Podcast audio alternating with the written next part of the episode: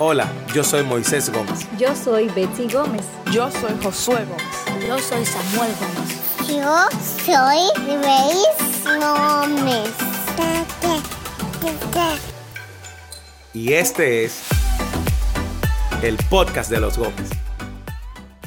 Hola, yo soy Betsy. Yo soy Moisés. Y continuamos en la serie titulada Una vida al revés basada en nuestro libro. Hoy nos acercamos al capítulo 3 que se titula El Evangelio lo cambió todo. Y vamos a comenzar a explorar cuáles son los aspectos prácticos de cómo Dios fue transformando nuestras vidas y cómo Dios puede transformar la tuya. Yo creo que este episodio y este capítulo, eh, como pensamos y vimos en, en capítulos y episodios anteriores, empezó a darle forma a la transformación que Dios iba produciendo en la medida que íbamos entendiendo el Evangelio. Como vimos en el episodio anterior, en el capítulo anterior, fue justamente el poder conocer ambos lados de la cara del Evangelio, de la moneda del Evangelio, los, las dos caras, nos fue dando entonces un entendimiento mayor de nuestra necesidad del Señor y de aplicar esa verdad en nuestras vidas. Exacto, yo creo que este es el episodio de las confesiones. Aquí vamos a quitarnos toda apariencia de que todo estaba bien, porque no era así.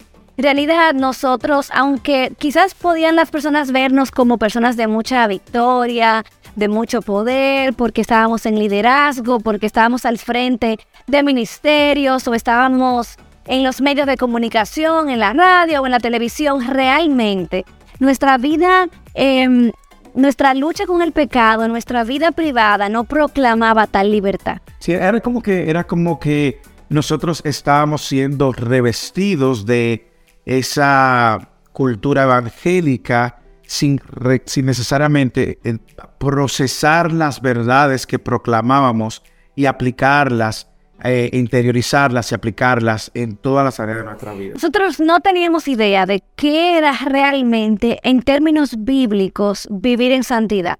En realidad teníamos un, un, un, una manera de mirarlo muy defectuosa. Nosotros no sabíamos cómo batallar y vencer en nuestra lucha con el pecado.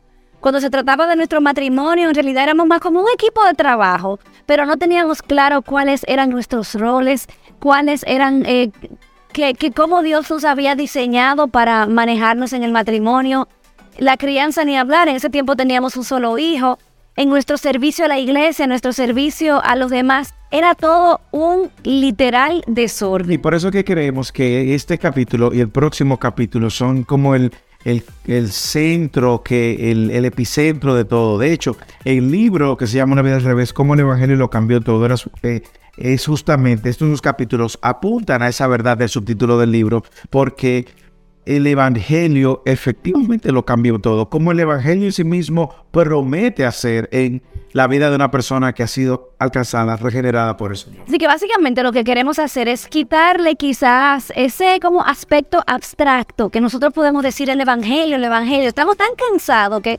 como de oír esa palabra que es como un evangelicoide, como que no realmente no entendemos de qué se trata.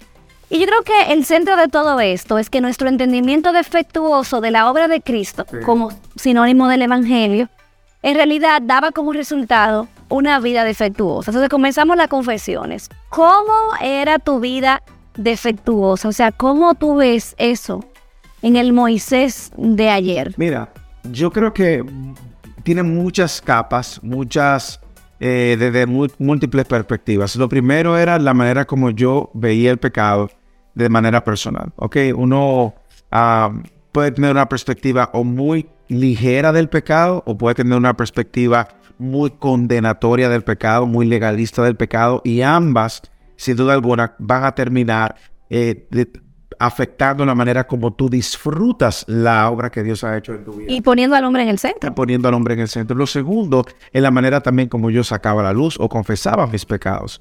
Yo creo que cuando tú no tienes un entendimiento correcto del Evangelio y tu esposo tampoco tiene un entendimiento correcto del Evangelio, tú estás ahogado por la culpa de tus pecados. Tú no tienes a quien confesarlo, sobre todo en, un ambiente donde en la reputación ministerial es tan importante, donde tu trayectoria ministerial es tu ídolo y tú no eres capaz de hablar con nadie de cualquier lucha que tú tengas o de cualquier pecado que tú tengas. Consecuentemente, tú no, vives, tú no vives una vida de libertad, tú no vives una vida de plenitud.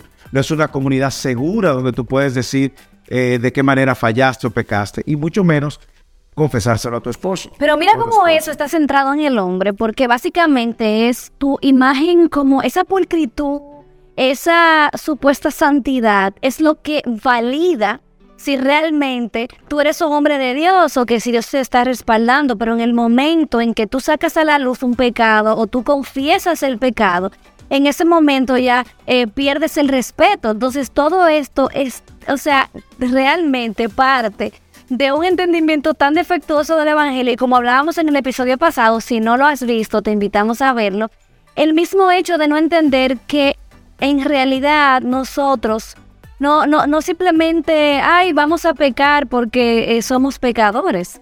Realmente e- es, e- esa es nuestra naturaleza. Es nuestra naturaleza. Y también, Betsy, eso no significa que nosotros no pecábamos o no fallábamos. Sí, pecábamos y fallábamos. Y cuando el pecado salía a la luz, era como si la Segunda Guerra o la Tercera Guerra Mundial había ah, caído. Era, una, era un escándalo donde todo tu entorno se horroriza de que tú has pecado.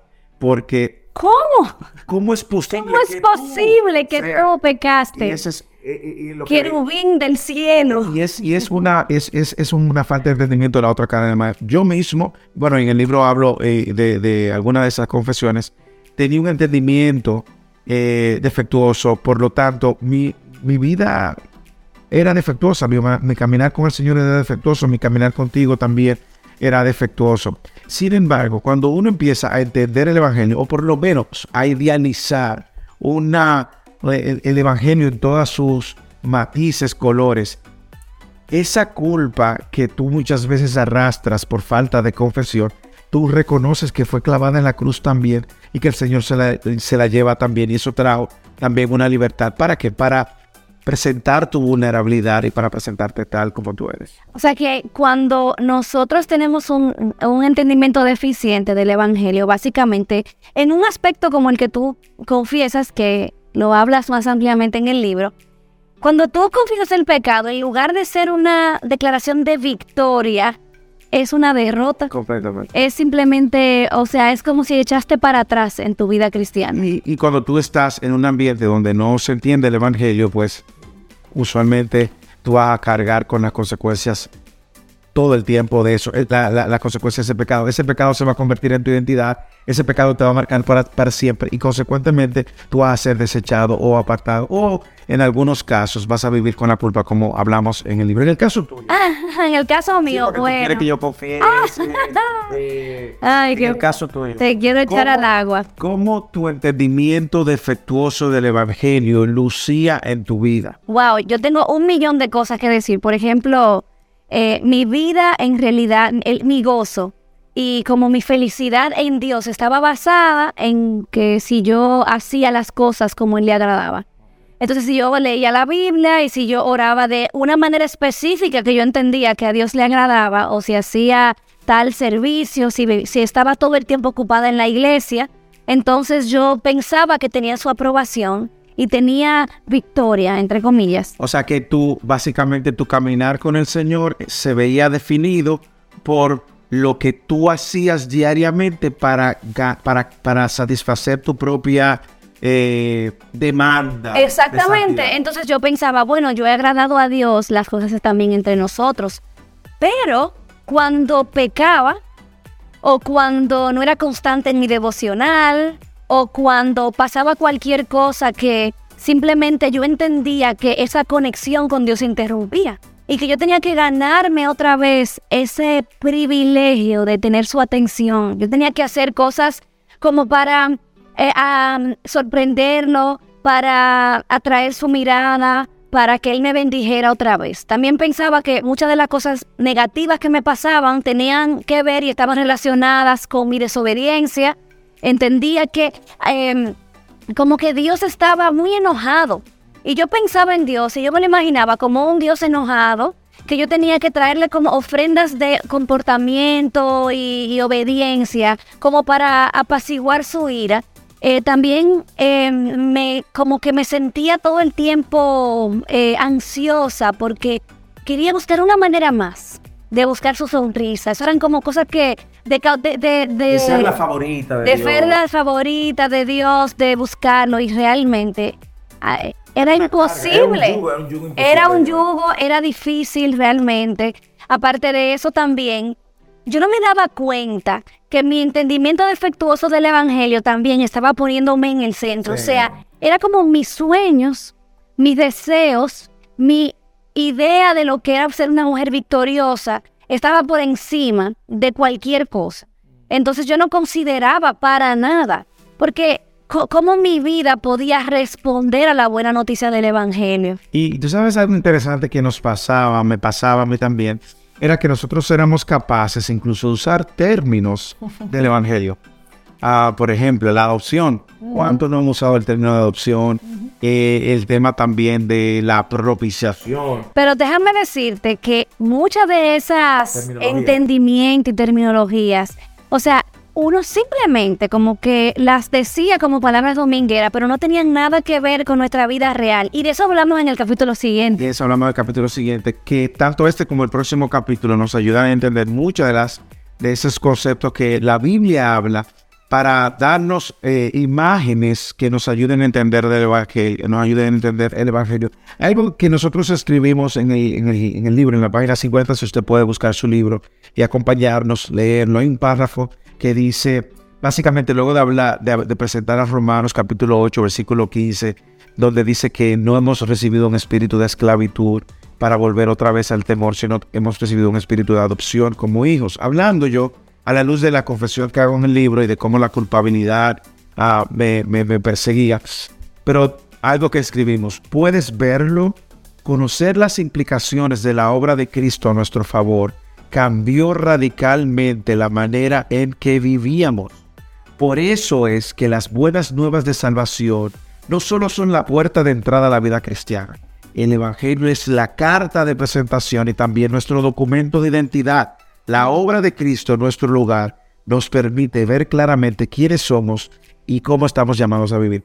Sabes que cuando nosotros eh, empezamos a, ver en profundidad y entender por qué Pablo en cada, en, en algunas de sus cartas, Colosenses capítulo 1, versículo 9, Filipenses capítulo 1, versículo 9, Efesios capítulo 3, versículo 14 al 17, 13 al 17, ¿por qué Pablo oraba para que las iglesias entendieran la profundidad de la anchura o que crecieran en el conocimiento del Evangelio?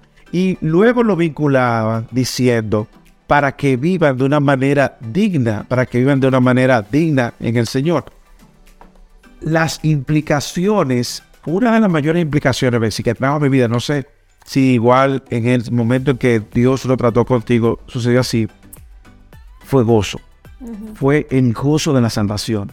El gozo de saber que tú no eres quien, no hay obra que te haga o te posicione en una eh, en un lugar favorito. El único favorito que nosotros vemos en la escritura es el Hijo. La única obra que satisfizo completamente fue la de Cristo. Y cuando nosotros vemos que ahora nosotros nos encontramos en Cristo, con Cristo, nosotros nos encontramos como si hubiésemos hecho la obra que satisfacía al Padre.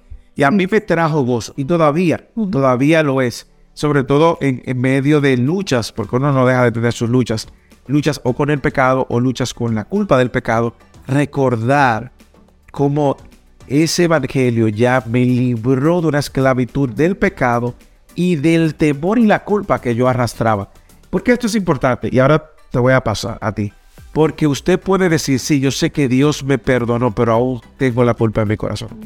Ambas cosas, A y B, Cristo las carga y la lleva a la Amén. yo quería decirte que una de las cosas que realmente me trajo tanta libertad, y yo me imagino eh, todos esos años de adolescente, con tanto deseo de agradar a Dios, pero al mismo tiempo sintiendo como el que va con una mochila llena de piedras, porque el camino de, de, de la fe era como un camino difícil. Yo decía, ¿cómo voy a agradar a este Dios que demanda tanto de mí, tanta santidad?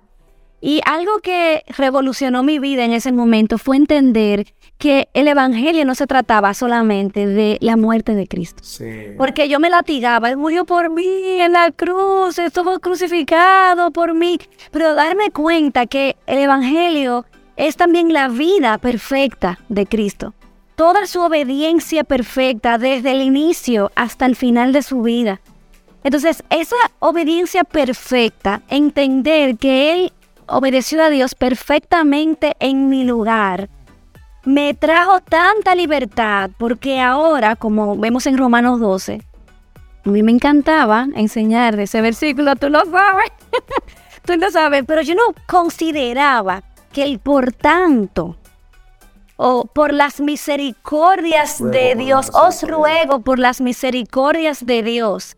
¿Cuáles eran esas misericordias? Y yo no consideraba los primeros capítulos de Romanos donde ahí Dios explicaba todas esas misericordias de Dios y yo no entendía que parte de esa misericordia de Dios era esa provisión que Dios había hecho para mí, como si Él me estuviera diciendo, ya no es tu obediencia lo que va a marcar si tú eres aceptada en mi presencia o no, es la obediencia de otro, es la obediencia de Cristo. Entonces, entonces ahora puedo entender las implicaciones de su muerte, porque sé que eso yo lo entendía en ese momento. Era yo que tenía que estar crucificada ahí.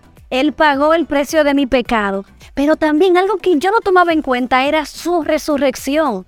Y cómo este es el sello de victoria, donde se ahora él se levanta con poder, venciendo el poder del pecado, el poder de la muerte, y entonces él, se produce este intercambio en el que sus vestiduras perfectas de santidad Ahora me las pone a mí, yo le doy mi pecado y en el momento en que Dios me ve, ahora solamente ve la santidad y la obra perfecta de Cristo. Yo, eso, eso de verdad Sí, no. me voló los sesos. Yo siempre había masticado esas verdades y ahora es por esa obediencia perfecta de Cristo en el cual ahora nosotros nos encontramos eh, por, por gracia, nosotros ahora podemos vivir una vida de obediencia.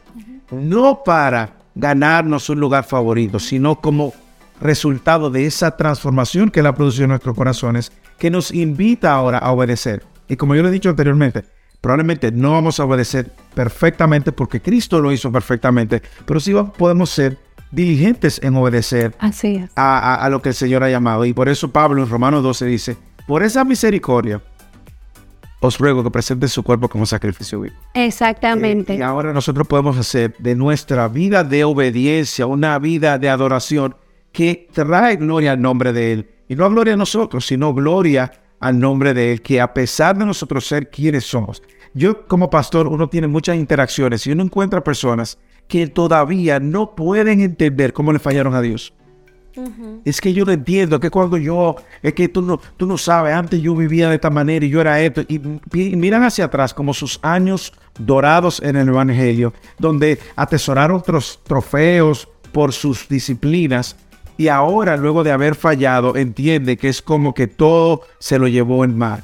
Bueno, es una, una, una falta de entender cómo la gracia de Dios opera primero y cómo la vida de obediencia no es para tener trofeos ni medallas, es para traer gloria y adoración a nuestro Señor que nos salvó. Ese capítulo es la plataforma de, y, y de hecho tuvimos que escribir dos capítulos eh, con, con el mismo título, pero nosotros podemos elaborar una definición del Evangelio. Ah, mm, quisiéramos saber si usted pudiera, sin leer la definición del Evangelio que pudimos ver, si usted pudiera articular el Evangelio. No porque un examen y no porque eh, usted sería mejor si hace una, buena y elaborada definición del Evangelio. Y de hecho, aunque pudiéramos leer nuestra definición del Evangelio, queremos que usted haga ese ejercicio en su casa. Solo el ejercicio en sí mismo de poder articular una definición te ayuda a entender cuántos elementos de la obra de Cristo tú eres capaz de introducir y poner en. Y en el episodio anterior, la historia era que yo no podía definir ese evangelio, ¿verdad que sí? Y obviamente esto evidenciaba, el hecho de que yo no podía articular qué era el evangelio, evidenciaba que mi vida, obviamente, así como esa definición era defectuosa, mi vida también era defectuosa. Hoy en día, es, o sea, a veces yo digo, wow, o sea, podemos definir el Evangelio desde cualquier esquina de la palabra de Dios, pero al final de cuentas, nosotros podemos decir que el Evangelio es la buena noticia de que aún nosotros siendo pecadores, considerando esas malas noticias, Dios decidió enviar a Cristo para salvarnos por su gracia, con su vida perfecta, con su muerte en nuestro lugar y con su resurrección gloriosa. ¿Qué implicaciones tiene eso en la vida real en lo cotidiano donde uno vive, bueno, eso lo vamos a hablar en el próximo episodio, en el episodio número 4 de esta serie, pero hay algo que tenemos que anclar nuestros corazones y ya Moisés lo mencionó, y es que el Evangelio es nuestra carta de presentación y también es nuestro documento de identidad. Y eso lo vamos a masajear más la próxima, en el próximo episodio, porque es muy importante que nosotros entendamos que el Evangelio no es una puerta de entrada, es nuestra vida. Es nuestra identidad.